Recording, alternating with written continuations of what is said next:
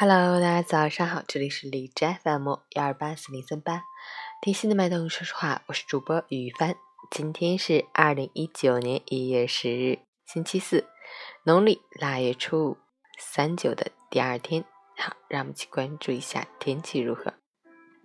哈尔滨晴，零下五到零下十八度，西北风二级，天气晴好，气温继续保持回升态势，无雪不冷。利于出行，适宜外出活动，但天气干燥，应注意补水保湿，感冒多发。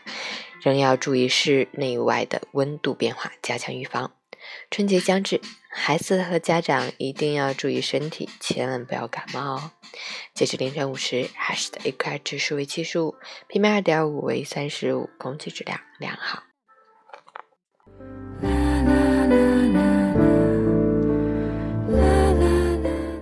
陈谦老师心语：不要企图纠正身边所有人的缺点和错误，使所有事都如自己意愿。其实，不一定是别人真的有错，或许是我们看问题的角度出现了偏差。